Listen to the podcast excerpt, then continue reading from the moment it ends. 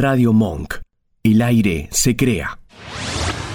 Estás escuchando Con las manos limpias, un programa que te plancha la ropa y te aclara las ideas. Bueno, silencio, ¿no? Porque quería ponerlos un poco en clima. Estamos hablando de pandemia, de contagios, lamentablemente de muertos, de cada vez que se abren cosas pero yo por lo menos estoy como retraído, hace mucho que no salgo, hace mucho que no voy a tomar una cerveza, y les pregunto a ustedes dos, a Nacho y a Nico, ¿les gustaría ir a tomar una cerveza a un lugar y escuchar un músico, pero de primer nivel, de guitarra acústica? ¿Les gustaría, sí o no? Me encantaría. Entonces vamos a aprovechar el poder de la radio o este poder mágico de chaquear los dedos y vamos a algún lugar.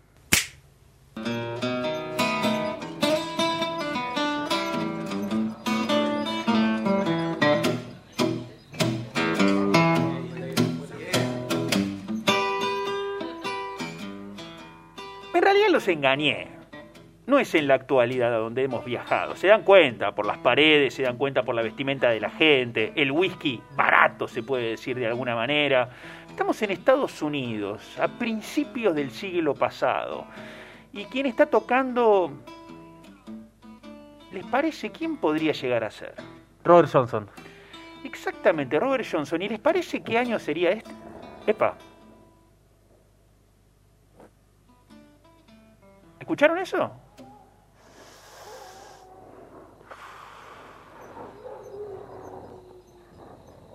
¿Y esos perros? ¿Escucharon los perros afuera del lugar? Sí. Bueno, pero sigue tocando. Algo me huele mal acá. Me da un poco de miedo todo esto. ¿Y sabes qué es lo que pasa? Estamos presenciando la que iba a ser la última interpretación de una de las más grandes leyendas de lo que después sería el rock and roll, sin haber hecho rock and roll. Señoras y señoras, señores, como quieran decirlo, bienvenidos a este misterio de hoy, Robert Johnson.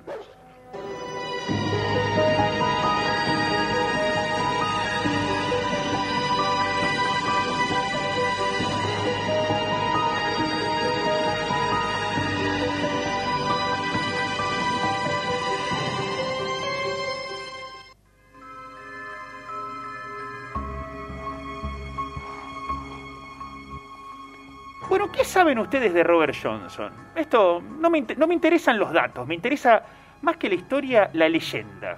¿Qué saben ustedes?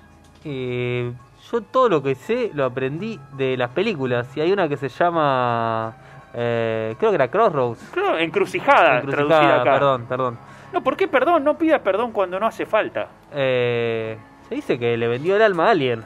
Eso lo vamos a hablar dentro de un ratito. Volvamos un poco a la película que me encanta, protagonizada por Ralph Macchio, y protagonista de Karate Kid, y quien también participa de Cobra Kai, un gran producto para los ochentosos, si les gusta, lo recomiendo, eh, con Willie Nelson, personaje que fue que existió en realidad. Y hay un documental, de esos que ustedes pueden ver en YouTube, en donde hay un personaje que habla que estaba con Willie Nelson cuando Robert Johnson frecuentaba el lugar donde ellos tocaban y siempre pedía tocar cuando ellos descansaban. Y dice que en un momento, eh, estando Willie Nelson presente con este otro caballero de quien no se sabía el nombre, medio como enigmático, eh, aparentemente le dieron la guitarra a Robert, quien tocó ante el público y fue un desastre el propio público salió a decirle a estos grandes músicos que volvieran a tocar y que lo sacaran a Robert porque era un desastre lo que hacía. Robert se fue de ese lugar, raudamente, ¿sí? Y nunca nadie lo vio hasta seis meses después. ¿Quieren saber qué pasó esa misma noche que se fue?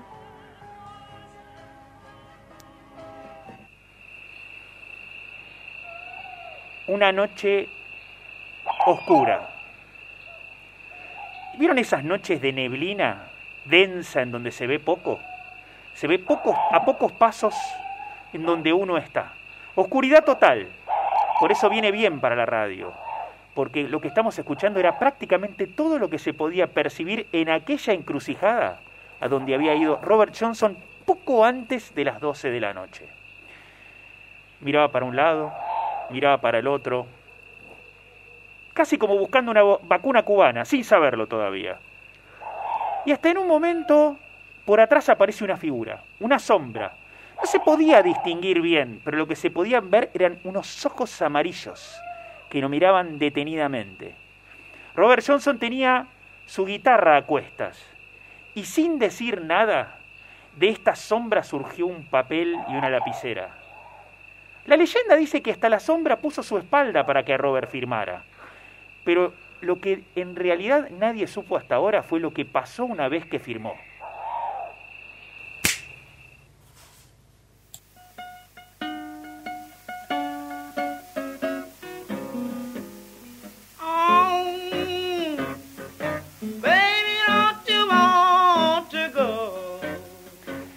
Sweet Home Chicago, un tema que aparece en los Blue Brothers, un tema bastante conocido que es de Robert Johnson. Bueno, justamente después de que firmó se transformó en lo que sería para muchos eh, el abuelo del rock, por decirlo de alguna manera, porque no es el padre, no es el rey. Ya hemos hablado del rock, pero lo que sí es claro es que el rock no sería lo que es si no hubiese existido este personaje. ¿eh? Entonces cuenta aquellos mismos caballeros que contaron cómo la gente había abucheado a Robert Johnson, volvió al mismo lugar seis meses después de cuando había partido. Y empezó a tocar y la gente se volvió absolutamente loca. Era como algo magnético, algo irresistible, hasta algo diabólico. Y acá nos metemos un poco en lo que es más historia. En realidad lo que se dice es que más allá del pacto con el diablo, durante esos seis meses, Robert Johnson se fue a tocar con un famoso guitarrista de aquella época que se llama Ike Zimmerman, y dicen, hasta la historia tiene mística, que tocaban y practicaban en un cementerio. Pero bueno, cada uno se quedará con lo que quiera creer.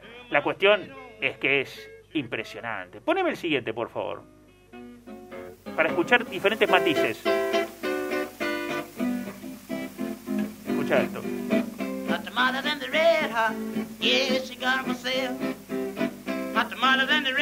Esto. ¿A tomar una cerveza, dice? No, algo de Red Tomatoes, dice, o no me acuerdo bien cómo era. Pero si ustedes se acuerdan cuando hablamos de la historia del rock, hablamos del finger picking, que era una técnica que muchos luceros estuvieron justamente entre Robert Johnson y el comienzo del rock, como Blind Sunny no me acuerdo cómo se llamaba, Blind Boy Fuller, creo, no me acuerdo, eh, pero tocaban este tipo de música, pero fíjate, lo, lo, esto es algo inaudito, esto no, la verdad, poneme el siguiente. Grabó muy pocas cosas Robert Johnson, ¿eh? Muy pocas. Es más, creo que hay 42 y de las cuales 11 son repeticiones, nada más.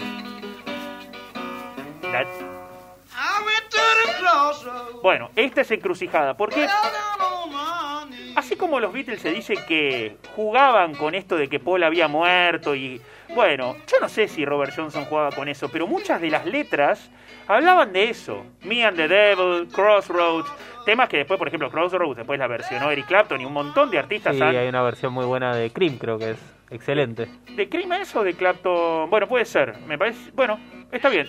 Recordemos que Cream fue la segunda banda de Clapton. La primera fue Derek and the Dominos, pero, pero sí, siempre Clapton, digamos, de cualquiera u otra manera, siempre lo es. Y acá hay una cosa interesante. ¿Ustedes saben a qué edad falleció Robert Johnson? A ver, dígalo, por favor, dígalo.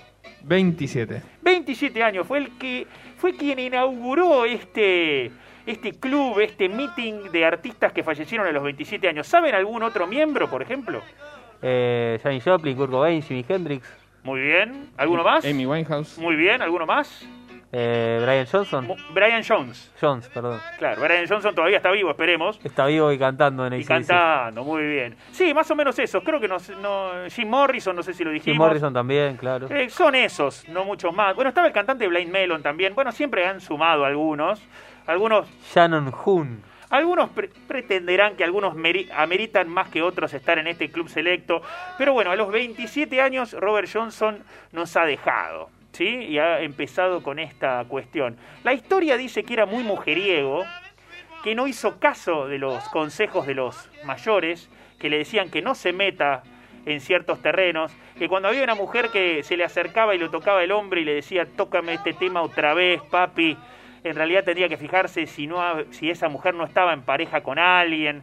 Bueno, obviamente estamos hablando de otra época, ¿no? Y justamente la historia dice que le envenenaron una botella de whisky y, allí, y así falleció en este espectáculo que estábamos viendo al principio de esta sección. Pero Si sumamos lo del Club del 27 y todo eso, hay mucha gente que piensa que el diablo fue a cobrar su deuda, que regala talento hasta cierto momento. Si habrá sido así o no, la verdad que no lo sé. Pero bueno, así como fuimos y viajamos, vamos a volver. Con este chasquido, con esta magia del diablo, o vaya uno a saber.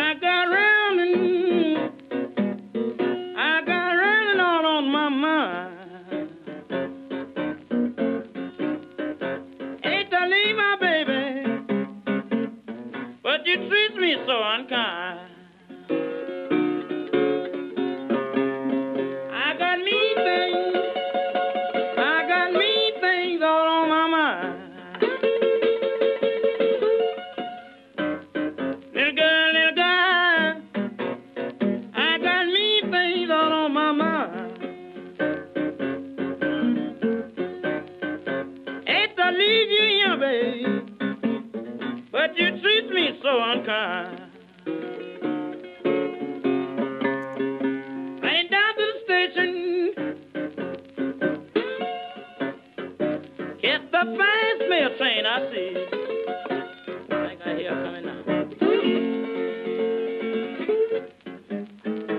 Running down to the station. Train I see. I got the blues about Miss So-and-so, and the dog got the blues about me.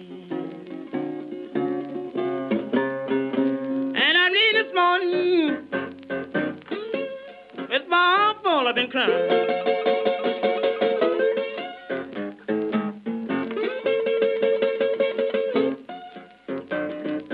And I'm leaving this morning with my arm full, I've been crying.